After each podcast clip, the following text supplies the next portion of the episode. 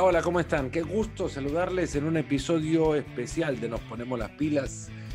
Hoy las invitadas a este espacio, las historias que a mí me han dejado hasta ahora los Juegos Olímpicos, unos que apenas si tienen cuatro días de haber visto encendido el pebetero, pero que nos ha dejado múltiples anécdotas por lo extraño y extraordinaria de las condiciones en las que estos Juegos se han llevado a cabo o se están llevando a cabo. De nuevo, ya saben que les agradezco un montón que consideren que este espacio les eh, puede llegar a entretener su día. Entretenido ha sido el viaje a estos Juegos Olímpicos. Para llegar acá, eh, dentro de las condiciones en las que estos Juegos se han organizado, con muchísimo cuidado, con un cuidado extremo por la realidad del virus que golpea a todo el mundo y porque en Japón, si bien es cierto, los casos no son en relación o con el contexto que en el mundo occidental, si queremos llamarlo así, hemos aprendido a convivir con el virus. Japón tiene otra forma de convivencia con el mismo. Los números son distintos ahí donde ustedes se han acostumbrado a leer números sobre, sobre contagios de coronavirus eh, y, son distintos, no porque nos digan, eh, un 4 es, igual en cualquier parte del mundo a, a un 4 en Japón, pero la percepción que sobre ese número tienen los japoneses, no por ese número en particular, sino por los números de contagios del, COVID-19 y, el, porcentaje de, ocupación de camas en los hospitales y, demás. Esa relación que el japonés tiene con los números de la pandemia es totalmente distinta. Eh, los casos cuando llegamos no eran o no superaban los 2.000 diarios en todo el país tomando en cuenta la densidad poblacional de esta, de, este, de esta isla, de Japón como tal y de Tokio particularmente como su, su capital, hablamos de una relación mínima de casos positivos a la cantidad de habitantes en este, en este país. Y, y las medidas implementadas llevaban a pensar que era necesario imponer un nuevo estado de emergencia, un cuarto estado de emergencia. En el 2021 Japón ha vivido bajo, estos estados de emergencia en cuatro ocasiones. ¿Qué significan también? Porque la dimensión de los mismos es distinta a la que podemos eh, ustedes o yo conocer. Eh, significa que hay restricciones, los centros comerciales y restaurantes tienen que cerrar, a las 8 de la noche y no se puede vender alcohol en aquellos restaurantes que, así pudieran hacerlo. Esas son las restricciones del estado de emergencia. Se permite público en estadios, eh, sobre todo si los eventos son al aire libre, menos para los Juegos Olímpicos. Los Juegos Olímpicos significaron otra bestia. ¿Por qué? Porque quienes llegan a este país son visitantes de 205 países. Son 206 las delegaciones porque hay una que es la delegación del equipo de los refugiados que provienen de múltiples o distintos países, pero que ocupan un solo, eh, forman un solo equipo. Pero son 205 países, bueno, 204 si le sacamos a Japón también, los visitantes o los países visitantes que llegan a este país. Ese fue el temor, que a esta isla le llegaba una invasión que la pandemia no ha visto desde que llegó y que no ha visto en ningún país, porque no hubo país que tuviese un evento de la dimensión de estos Juegos Olímpicos. Era ahí donde llegaba la preocupación, que Japón recibiría atletas, dirigentes, periodistas que llegaban de muchos países a donde la pandemia se ha tratado de una manera distinta a la que se ha tratado en este, con, muchísimo celo en este país. A partir de ahí, eh, la batalla librada públicamente por políticos que obviamente querían de un lado ver a los Juegos Olímpicos salir adelante y convertirse en una razón por la cual este país pudiera recuperar su autoestima y del otro lado otros que usando los Juegos Olímpicos como base o como eh, herramienta de batalla quieren ver que el gobierno de turno fracase y en consecuencia en las próximas elecciones, elecciones perdón, a realizarse dentro de unos cuantos meses, eh, el gobierno o, el partido del gobierno vigente eh, sufra los efectos de un fracaso en los Juegos Olímpicos.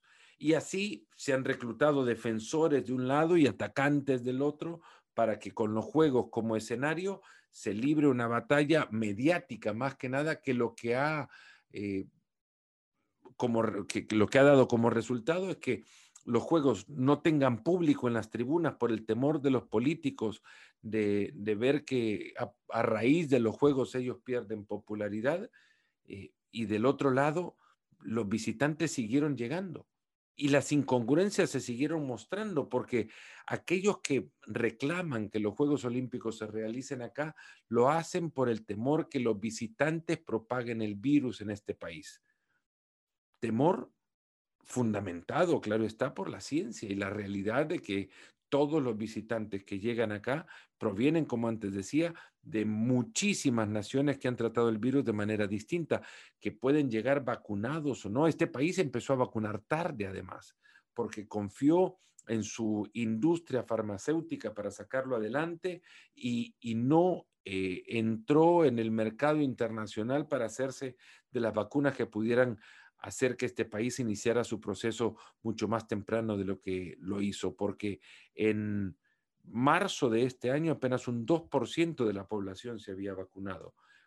Al tiempo que arrancaron los Juegos Olímpicos, ese número había crecido a un 25%. En enero, febrero, también el presidente del Comité Olímpico Internacional había dicho que esperaba que a los Juegos Olímpicos la población que asistía a los Juegos Olímpicos llegara vacunada en un 80% de ella.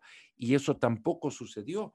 Fuentes del Comité Olímpico Internacional me dijeron, claro, su pena de reserva y que sus nombres no, se revelaran, que a estos Juegos Olímpicos llegaron los atletas cuando muchos, las delegaciones cuando muchos vacunaron, llegaban con un 25% de atletas vacunados. Claro, habrá delegaciones pequeñas que podrán decir que ellos lo hicieron en un 100%, eh, habrá otras delegaciones que modifiquen esa, esa línea, pero en líneas generales el 25% por lo menos de la población de atletas llegó vacunado. Hubo eventos clasificatorios que probaron ser una muestra estadística clara de ello, eh, eventos a donde el 20% de los atletas llegaban habiéndose vacunado. El, eh, el olimpismo apostó por algo que no se dio, que sus atletas se vacunaran antes de llegar a los Juegos. Y entonces el, eh, temor, no digo generalizado, pero sí eh, ampliamente mediatizado, estaba fundamentado. Y, hablaba de antes, antes hablaba de incongruencia, porque eh, así como para los Juegos Olímpicos se prohibió el ingreso de público y se tienen que llevar a cabo a puertas cerradas, otras prefecturas aledañas a Tokio y en Tokio también antes de los Juegos se realizaron partidos de béisbol de la Liga de Béisbol, uno de los deportes más populares en este país, con estadios abiertos al público y con miles de personas ahí adentro. El mismo día de la inauguración, en las calles aledañas al céntrico Estadio Olímpico, que es, es una curiosa ubicación, cuando menos, el Estadio Olímpico está ubicado en el centro de, de Tokio, en el centro de la ciudad, y para llegar a él hay que eh, transitar por calles angostas, de dos carriles, cuando mucho, no hay, no hay amplias avenidas o autopistas que den acceso al estadio, es un, es un recorrido sinuoso eh, que hay que conocer bastante bien para poder llegar a destino, pero es un estadio enclavado en el medio de la ciudad y en consecuencia eh, de acceso complicado. A ese acceso llegó no un centenar, quizás hasta un millar de personas, sí, más de mil personas desde lo que yo pude percibir, desde el punto donde yo pude verlo, que ocuparon hasta cuatro cuadras de los aledaños del estadio, llegaron aglomerándose hombro contra hombro, uno contra otro, al lado, personas a protestar porque los Juegos Olímpicos iban a eh, esparcir el COVID como si esa aglomeración no lo hubiese hecho también o no pudiese hacerlo también. Esa aglomeración que se vio en campos de béisbol, en eventos públicos, que se vio en ese momento en la protesta alrededor del estadio a los Juegos Olímpicos, no se la permitieron en sus tribunas, aun y cuando éstas solo fuesen ocupadas por japoneses, por locales. ¿Por qué? Porque los Juegos Olímpicos hay un sector importante que los quiere ver fracasar en Japón y hay otro sector importante también que le tuvo miedo al riesgo de llevar público a las tribunas. Poco público, cuando menos, y que pudiese estar ya vacunado el mismo, ningún esfuerzo que hizo el Comité Olímpico Internacional fue suficiente para convencer a las autoridades políticas de Japón a que permitieran que, los Juegos tuviesen eh, público en las tribunas. Habrá muchos que pensarán que es una eh, medida correcta, habrá otros que pensarán también que se han equivocado en el, en la medida y que es quizás exagerada o que se ha sobredimensionado el impacto que podría provocar el llegar o la llegada de miles de personas a, este, a esta ciudad. Les digo por qué me parece exagerada la medida, porque así como también fueron, y no quiero llamar eh, la exageración eh, como, algo, como algo malo, en este caso al contrario, hay que exagerar en el lado de lo correcto cuando se trata de evitar la propagación de un virus como este en una comunidad de, personas que llegan de múltiples países, pues se exageró en el cuidado de cada una de las personas que llegaban acá. En mi caso, tuve que dar dos pruebas negativas de PCR, una 96 horas antes de viajar, otra antes de las 72 horas antes de viajar para subir al avión que te llevaba hacia los aeropuertos de Haneda, más céntrico de Narita, a las afueras de, de Tokio. Al llegar a ese aeropuerto, se tenían que presentar los resultados de ambas pruebas nuevamente, pasar por una siguiente prueba y esperar por sus resultados. Ahí casos de personas que tuvieron que esperar eh, siete horas, y no lo, no lo exagero porque me lo han dicho, siete horas para poder salir del aeropuerto con las maletas y demás. En mi caso, llegué a la medianoche del domingo anterior a la inauguración de los Juegos. Eh, el aeropuerto de Haneda, donde aterricé, ya estaba prácticamente vacío.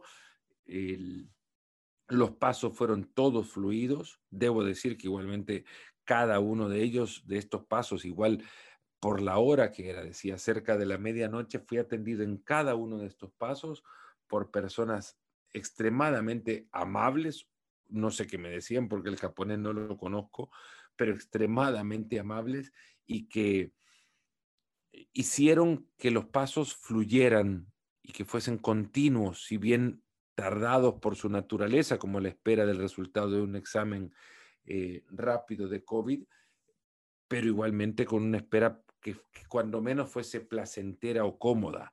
Eh, desde ahí la, el énfasis en distinta rotulación y de mensajes, incluso de las personas ahí presentes que tenían que ver con la organización o con las, los organismos de salud del Estado de Japón, la insistencia en que se respetara el distanciamiento social.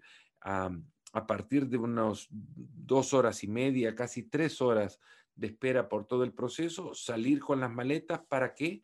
Para guardar una cuarentena en un hotel en el cual se encuentran solo personas que pasaron por el mismo proceso de entregar exámenes negativos de COVID y encerrarse en un hotel al llegar por tres días. Eh, no parece mucho, tres días. Otros han tenido que pasar mucho tiempo eh, encerrados para, para poder superar esto. Digo, de aquellos que llegaron en el proceso olímpico para los Juegos. En mi caso, tres días de cuarentena. Otros casos, 14 días de cuarentena en el hotel. Eh, cuarentena flexible, claro, se podía salir de la habitación. En mi caso, hubo casos que conocí que durante 14 días no pudieron salir de habitaciones en hoteles designados para la prensa, donde ni siquiera podían tener una ventana para mirar al exterior. 14 días dentro de cuatro paredes, guardando una cuarentena estricta en algunos casos. En el mío, no, cuarentena flexible de tres días con una muestra de, o una prueba de, COVID cada uno de estos días. Aparte de la prueba en el aeropuerto, una prueba en el primero, segundo y tercer día de la cuarentena. Hasta dar en cada una de ellas negativa, no podía o no pude salir de la cuarentena, insisto, flexible para luego trasladarte en, ya no en una burbuja estricta o desde su, estricto término, pero sí en eh, canales, si se quiere, ocupados solo por personas que tienen que ver con los Juegos Olímpicos, en consecuencia, solo por personas que han pasado por todos estos exámenes y procesos que, que definen eh, que, que, están negativos y que no forman eh, o que no pueden portar el, el virus. Esto en una familia olímpica que alcanza hasta las 80 mil personas acreditadas 80 mil personas acreditadas entre personal de apoyo, eh, seguridad de los escenarios, transporte, cocinas, empleados de la Villa Olímpica, de los hoteles de, designados para los dirigentes, para la prensa, para, las, eh, eh, para los distintos atletas o distintas otras organizaciones que acá, que acá llegan. Los Juegos Olímpicos de Tokio han sido la burbuja más grande que se ha conocido durante la pandemia. Y los Juegos Olímpicos de Tokio vienen funcionando gracias a la implementación de estas exageradas medidas también, que pudo haber llegado a, o, pudo haber llevado, pasando por la buena voluntad primero de las autoridades políticas en Japón, a que estas medidas de alguna u otra manera también sean implementadas a los pocos que pudieran tener acceso a los estadios, limitar el acceso a los escenarios. Los estadios son lugares silenciosos ahora, donde solo se escucha el sonido que provoca la actividad atlética de aquellos que están en ese momento buscando conseguir el sueño de ser campeones olímpicos o de, cumplirlo al pisar un escenario, eh, un escenario olímpico. ¿Por qué ha funcionado la burbuja olímpica? porque las medidas se han respetado, porque nadie quiere fallar, ni fallarle tampoco a sus equipos, pero ni fallarse a ellos mismos que han dedicado tanto tiempo para poder estar en este lugar. Se han realizado 200, 204 mil pruebas de COVID desde el primero de julio aquellos que están directamente involucrados con los juegos. 42 casos positivos. 42 casos positivos. En el aeropuerto, 36 mil pruebas. 28 casos positivos. En el aeropuerto significa pruebas hechas a aquellos que viajan hacia Japón, que llegaron al aeropuerto y no pudieron pasar más allá de ahí por la prueba positiva. Punto 08 el, eh, porcentaje de, positivos. Los juegos comenzaron así y así terminarán con el silencio atronador de asientos vacíos. Así fue la ceremonia inaugural eh, más extraña, si se quiere también. Me dijo uno de los directores de la obra artística, eh, que ha participado en muchas otras inauguraciones, que lo que veríamos era un ejercicio de la comprensión eh, occidental a las costumbres japonesas. Me decía, si nosotros lo comparamos esto a los espectáculos que estamos acostumbrados a ver y producir para ceremonias inaugurales de distintos juegos, el de la ceremonia de Tokio será aburrido. Pero si se entiende el sentido de la eh, cultura japonesa y de la intención japonesa sobre todo de, enviar el mensaje que enviaron, la ceremonia será fantástica. Cada ceremonia tiene su, sentido y cada ceremonia tiene su mensaje y, este mensaje creo que terminó llevándoselo Naomi Osaka, terminó entregándolo Naomi Osaka cuando porta la antorcha y enciende el fuego en ese estadio nacional. Es la juventud, la frescura, de, la, de una deportista exitosa y quizás el rostro japonés más reconocido, más universal en el deporte en la actualidad. darle vuelta a la página y pensar que hay otro rostro por ver más, más adelante. Eh, la ceremonia deja la escena de los pictogramas, que fue extremadamente bien ejecutada, pero sobre todo la imagen de un estadio vacío recibiendo a los atletas. Eso es lo que vemos nosotros desde afuera. Atletas con los que hablé, todos reconocen que si bien es cierto, otras ceremonias les dejaron la sensación de, de más alegría, holgorio, algarabía, que esta les dejaba otra emoción, no menor, el hecho de poder estar. Estar en la ceremonia ya era un triunfo. Estar dentro de la ceremonia ya era algo especial. Si es que si pensamos, el mundo ha pasado por uno de sus peores momentos. Y los Juegos Olímpicos lo que han hecho es reunir a ese mundo en un solo lugar y hacernos recordar que se puede, que hay luz, que se puede ver más allá y que se puede salir de los grandes problemas. Los Juegos Olímpicos, eso es lo que, lo que han pretendido enviar, ese mensaje de que el mundo y su juventud deportiva se puede juntar en un solo lugar, reunirnos sin convertirse y bajo el cuidado extremo, insisto, con todas estas medidas bien respetadas, se puede llegar a reunirse para tratar de recuperar las sensaciones de ayer. Los Juegos Olímpicos, después de esa ceremonia, eh, no volverán a ser los mismos. Los Juegos Olímpicos tendrán que encontrar que dentro de los mensajes de igualdad, de equidad, eh, de inclusión, son un vehículo maravilloso para poder exponer en una sola plataforma la riqueza de nuestra humanidad la riqueza de nuestras sociedades y entendernos y saber entendernos. Hay cosas que no cambian igual, como el caso del judoka argelino que no quiso entrar en combate porque su rival era israelí. Hay cosas que no cambian, pero que poco a poco pueden irse reduciendo hasta después eliminarse por completo.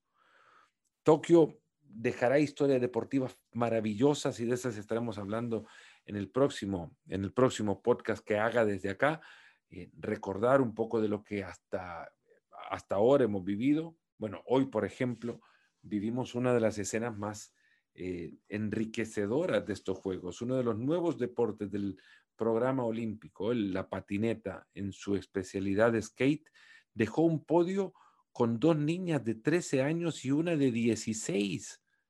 Dos niñas de 13 años en un podio olímpico en una competencia de un deporte olímpico ya, porque eso es lo que es la patineta, que si uno se pone a pensar, más de alguna vez encontró a alguien en, un parque y pensaba que era un, un, vago perdiendo el tiempo porque andaba en esa patineta. Y más de algún lugareño lo habrá echado del parque para que se fuese a otro lado a hacer ruido.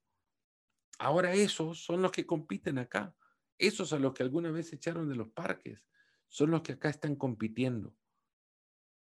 Los olímpicos tienen estas historias, historias fascinantes, maravillosas, eh, pero también han dejado este tipo de organización, macroorganización para tratar de recibir en un país a miles de visitantes que vienen con un propósito. El mío, comunicarles lo que acá se vive, pero el propósito más importante, el de los atletas, cumplir el sueño de poder ejecutar sus especialidades en el escenario más importante que tiene el deporte.